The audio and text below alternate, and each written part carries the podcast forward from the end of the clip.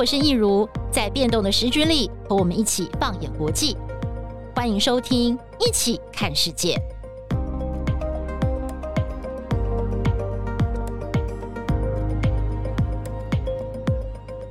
Hello，大家好，我是益如，欢迎收听今天的《一起聊聊》。今天我想要跟大家分享一本好书，它的书名叫做《重启人生》，副标题：一个哈佛教授的生命领悟。给你把余生过好的简单建议，由天下杂志出版社出版，作者是亚瑟·布鲁克斯，译者是许田宁。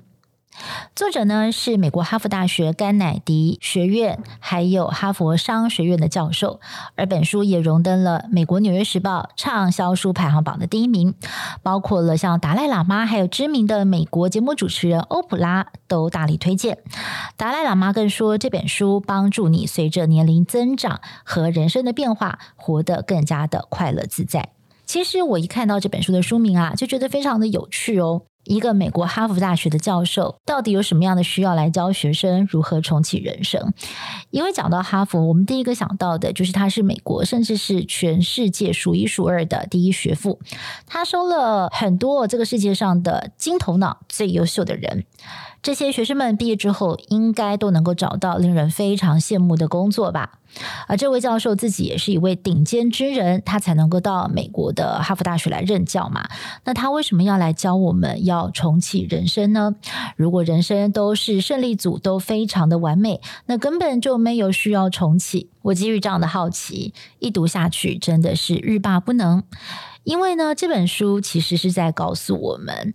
年轻的时候啊，我们或许靠着我们的脑力，靠着我们的天赋、我们的天分哦。幸运的话呢，或许可以读到好的学校，可以功名成就。但是这些成功并不能够带给我们真正的快乐。真正的快乐在于智慧。那么我们又需要具备哪一些智慧，我们的人生才能够过得圆满、过得无憾呢？今天我们就来一起聊聊吧。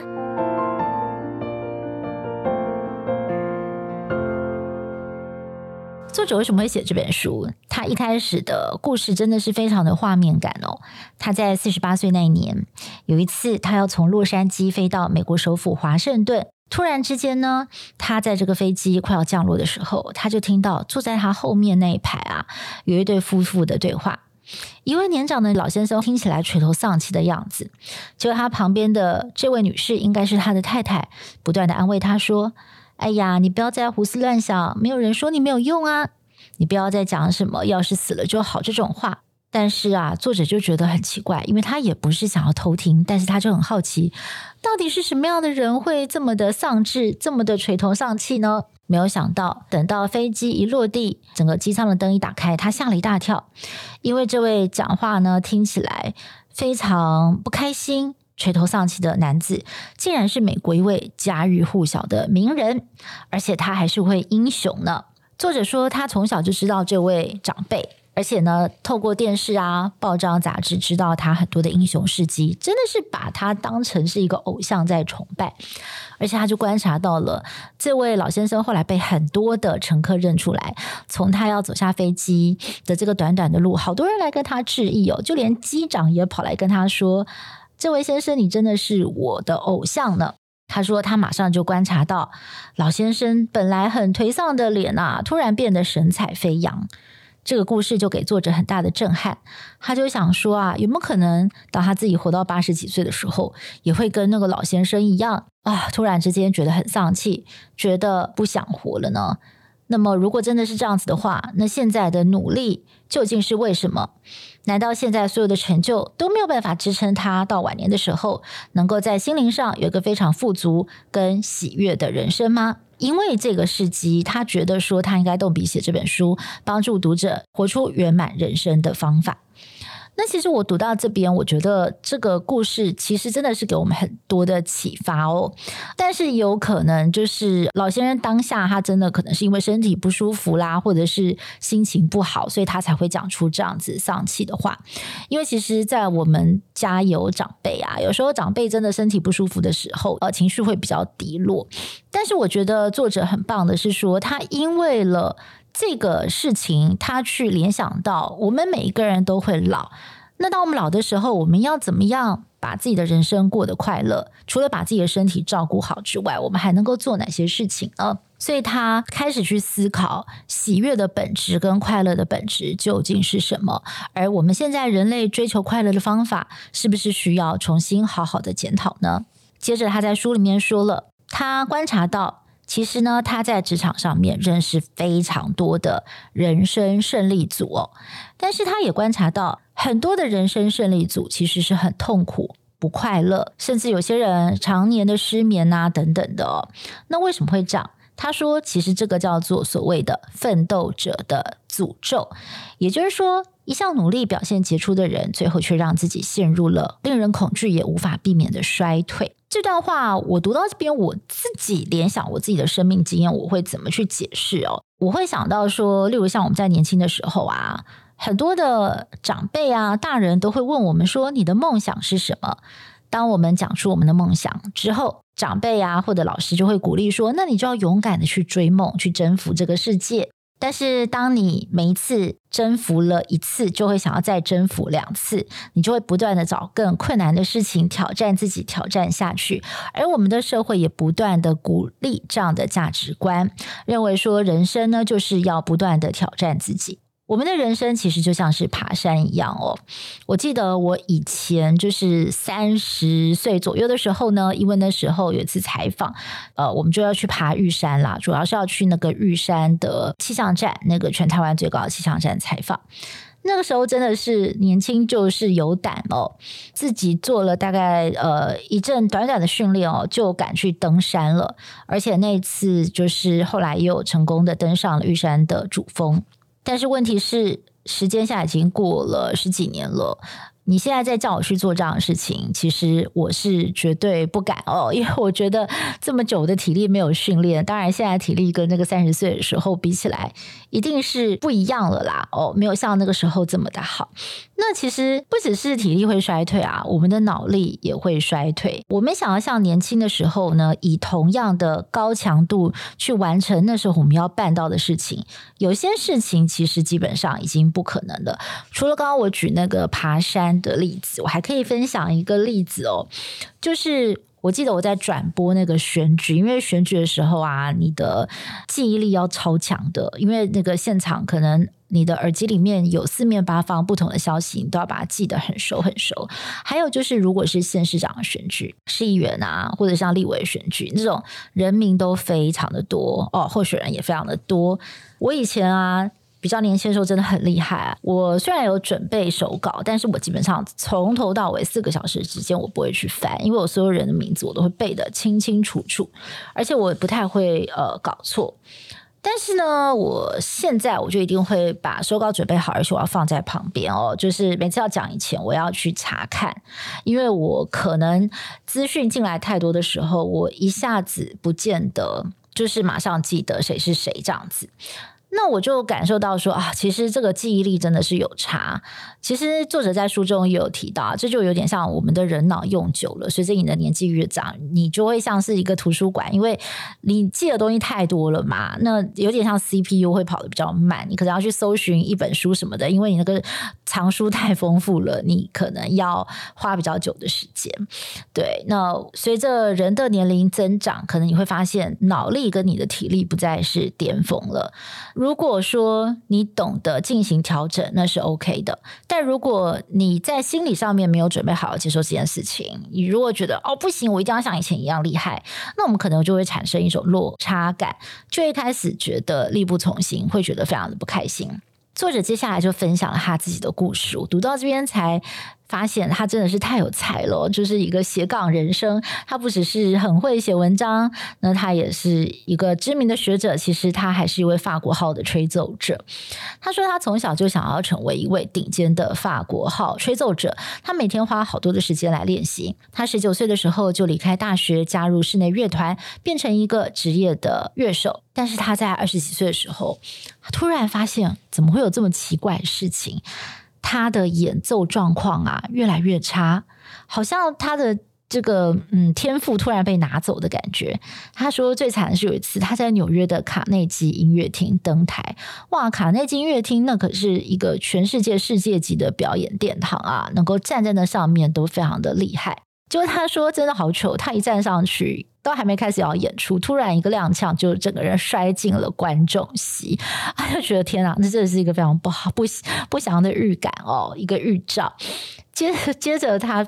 他到了三十岁左右的时间，他终于觉悟自己真的不是这块料啊，所以他就决定要认赔杀出，毅然决然的投入了学术界，结果也成就了他现在非常丰富的人生哦，因为他有了这个重启人生的决心，他现在成为了一个畅销书的作家以及大学的知名教授。但作者也说了，他自己很幸运啦，他可以在他这么年轻的时候就体验到那个江郎才尽的时刻，早一点点转行。那其实蛮多运动员也是三十岁啊左右哦，他们就赶快退休转行，因为体力衰退这件事情是一定会发生的。那其实，在运动界、在体育界，大家大概也都能够接受这件事情啦。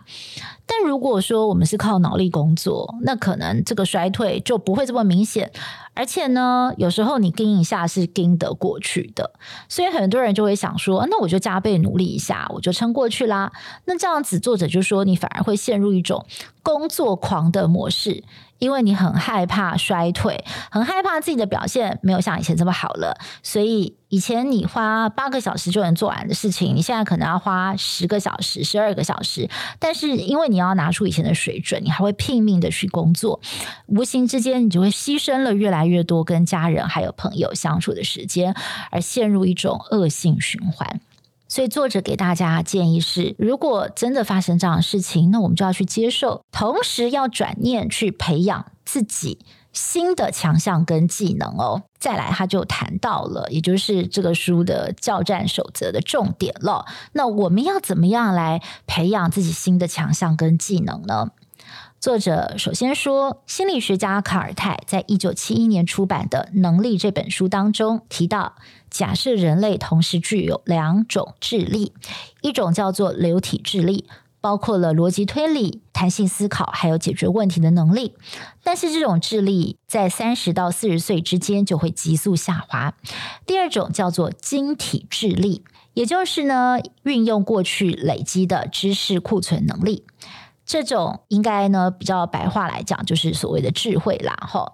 呃，这种能力呢，从四十岁以后开始攀升，甚至一辈子都不会衰退。所以，如果比较直白的讲，作者认为第一种智力其实就是我们每个人的原始聪明，哦，应该算是老天爷给我们的吧。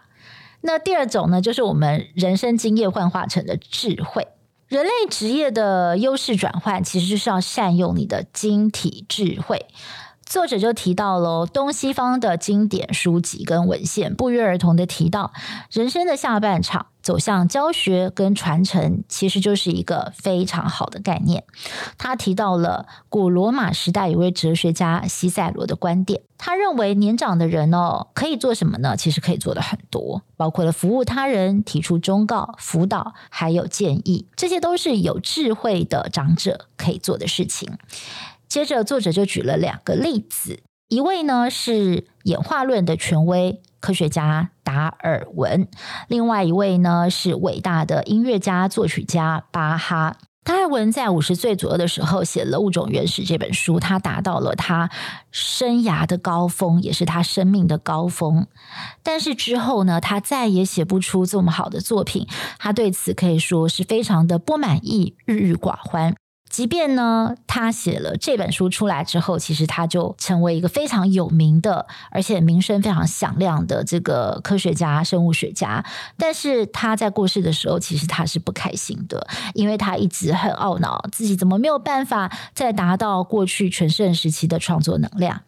但相反的，就是巴哈了。这位音乐家在中年之后，虽然他的创作能力也走了下坡，但是后来他转型成为一位指导者。传授自己的作曲技巧啊，甚至还把它写下来做成一个著作。他的心灵上呢，在他过世的时候，其实是圆满而富足的。作者认为说啊，当我们在培养自己事业跟人生的第二条曲线的同时，作者也强烈的建立啊。就是处在早年这个人生胜利组的同学们，要早一点点从所谓的欲望跑步机下来。所谓的欲望跑步机是什么呢？就是有点像是他希望你可以戒掉对成功上瘾。这样子的一个事情，呃，他在书中的举例子说，你看我们常常讲说什么要戒酒啊，哦，戒甜食，什么戒毒、戒烟等等的，但是其实对于成功也是有人是有很大的瘾头。他就说，他跟很多的成功人士聊过，发现成功人士不是因为他真正渴望成功本身，或者是去达成那个目标，而是因为达成目标之后带来很多的好处，包括他赢过别人的快感，想要出人头地的那种喜悦。但是这种事情不是永久的啊，因为你赢过一次不代表你永远赢嘛，哦，总是有下一次的比赛。所以呢，这种人非常害怕失败，害怕输的感觉，在工作上带来的成就感其实比不上落于人后的恐惧啊。所以呢，与其说他们想要追求成功才要不断努力，还不如说恐惧才是他们不断追求成功的动力。讲到这，我就想到了，就是我还记得我的父亲在退休的时候，有跟我分享了他心里的一个调试。他说，当他还在这个他以前的公司哦当高阶主管的时候呢，啊，很多人看到他就会跟他说：“诶，长官好啊！”对他讲话都非常的客气，出入呢都有司机跟轿车接送，他就觉得。嗯，这样子的日子当然是很风光啊，然后也是很有尊严、很有成就感的。但是他退休的那一刻，就是这些什么都没有了。他之后呢，就变成出门搭公车，很少坐计程车，因为要省钱。而且呢，上了公车之后，因为已经超过六十五岁了，所以他那时候就开始可以刷这个敬老卡、悠游卡，就变成一个老先生了。但他说，其实他在退休以前，他早就知道会这样，他也看得很清楚。那个头衔啊，不管怎么换，工作上的头衔永远不是他，工作也不能够代表他的价值。我父亲是一个很有智慧的人，他很早就看懂了这个道理，所以他调试得很好。但是呢，对我们一般人来说，尤其是很习惯处在成功跟掌声里面的人来说，要戒掉对成功的瘾，谈何容易呢？作者接下来呢，就给大家几个解方，想想说，哎，我们要怎么样来帮助自己哦，就是能够戒掉这个成功的瘾头。首先，作者就讲到说，这个我觉得让台湾的读者倍感亲切，就是他说他有一回到台北的故宫来参访，他看到了一尊清朝的大型佛陀玉雕。导游就问他说：“我请你想象一下哦，如果呢，回到这个作品都还没有开始被创作，你会想到什么？”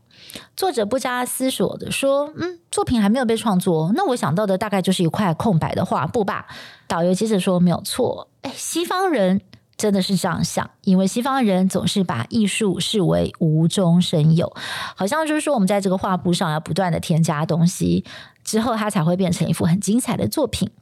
但是呢，导游认为东方人认为什么呢？东方人认为艺术本来就存在，我们要做的事情只不过是让艺术凸显出来。所以在导游的脑海当中，他想到的是一块还没有雕刻过一个非常完整的玉石。作者说，在西方，我们总以为成功跟快乐是来自于不断囤积更多的东西，要更多的金钱、成就、人脉、经验、名气。更多的追踪者，但是东方的哲学认为，人的本性被遮盖，是因为寻找不到快乐，所以我们必须要消去人生这块玉石当中不必要的部分，直到找到自己。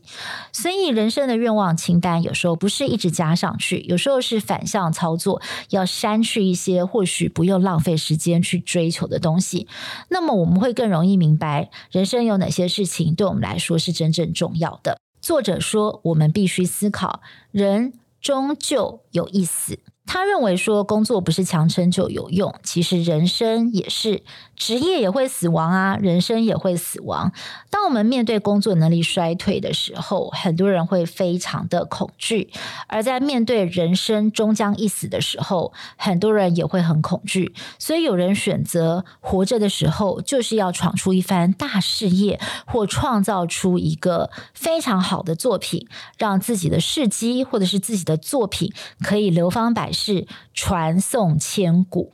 但作者认为，长久来看哦，或许你可以撑个几千年，但是能撑个几万年吗？我们想想看，人类的文明也只不过是五千年吧。五千年之前，在还没有文字可以留下记录的时候，那时候的人做的事情，其实我们现在通通都不晓得了呢。所以作者就说啦，如果我们想的是自己的影响力怎么样可以帮助这个世界，留给后世怎么样的遗泽，呃，以一种利他主义的心态去思考啦，那么这个心态将会很不同。所以他就分享了一个我觉得蛮另类，但是也是蛮好的方法，就是说他建议读者可以专注在你希望你离开这个世界的时候，别人怎么帮你写追悼文。你会希望在你的副文里头写到你到底累积了多少飞行里程数吗？还是你会比较希望看到的是别人觉得你是一个和蔼的父亲啊，或者是一个有崇高品德的人呢？讲到说人生终有结束的一天，这个概念可以帮助我们理清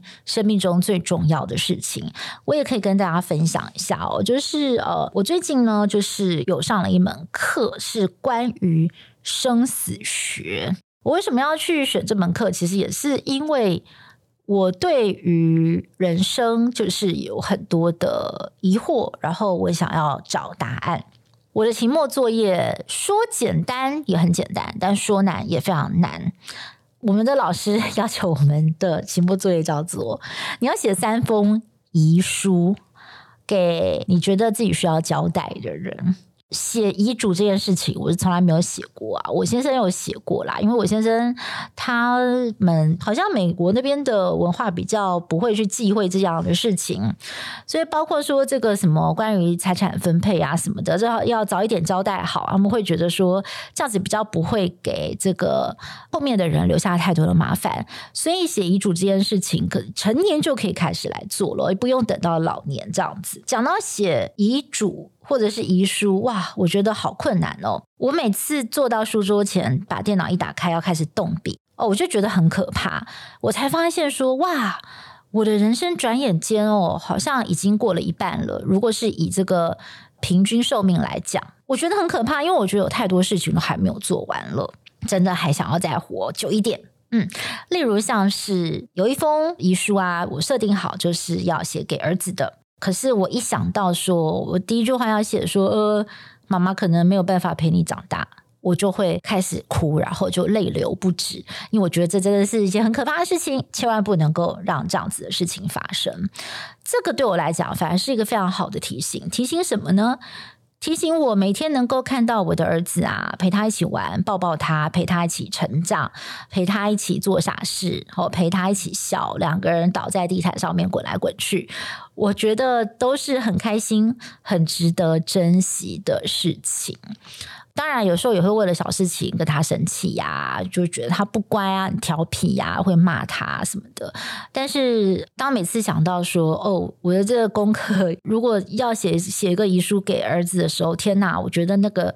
就会开始提醒你，其实生命当中有什么是真正重要的事情，真的是要好好的去珍惜，好好的去把握。所以，这真的就是符合了我们。当我们唯有意识到死亡是真正存在的，不是一件永远不会发生的事情，我们反而会更常常的提醒我们要重新的去检视自己的愿望清单，什么才是人生当中的 priority，什么才是人生当中真正值得你重视的事情。而这本书的作者也提到啦，包括美好的友谊、真诚的人际网络，也是我们人生当中很重要的养分，帮助我们过得快乐而富足，很重要的元素。其实我很认同啊，包括说我很喜欢我的工作，不只是因为这份工作可以发挥所长，也是因为我很蛮喜欢我们的工作环境跟同事，大家都真诚相待，有很深的革命情感。那还有像是一路成长来的同学，呃，我们大家有时候常常会聚一聚啊，那或者是像我前几天去参加我们哥大校会的活动。很多很多朋友都已经许久没见了，但是一见到还是非常的亲切。大家都有不同的生活，但是有时候我们还是愿意一起做一些我们觉得对社会是很很良善、很正面的事情。那有这样的一个交友圈，我也是非常的珍惜。书中其实还有很多很棒的观点，我觉得如果大家有兴趣的话，真的可以好好来读一下这本书。我觉得这是一本非常温暖的书，读完以后也有满满的正能量。而我现在也很能够接受自己啊，记忆力或体力没有像以前这么好这件事情。或许没有办法，什么事情都像是二十几岁那样，例如说冲第一线采访、熬夜写稿子。但是，当我发现自己的晶体智力真的在慢慢的上升当中，例如像我现在跟受访者进行访谈，我可以更从容自在，因为人生的阅历变得比较多了。对方在讲述人生经验，或者是分析一些非常复杂的国际政经局势的时候，我会比较快就能够进入状况，比较快就能够理解。那我就会给对方我的回应，我的 feedback 很容易会有共鸣。反而这样的对谈呢，我觉得是。会有更多的火花，也是更有深度的。我们的节目虽然常常在讨论的是国际议题，但是其实如何关照好我们内心的小宇宙也是很重要。我发现啊，就是我们每次在 Podcast 里面跟大家分享这种比较心灵层面的议题，其实听众朋友也都给我们非常好的回馈。我有时候不免想想啊，我们的世界。或许也是人类集体意识的投射。那如果我们每个人每天能够多花点时间，好好的关照我们自己的内心，多一点平安，或许呢，这个世界就会多一些和平哦。那我们今天的一起聊聊就聊到这儿，我们就下次再会喽，拜拜。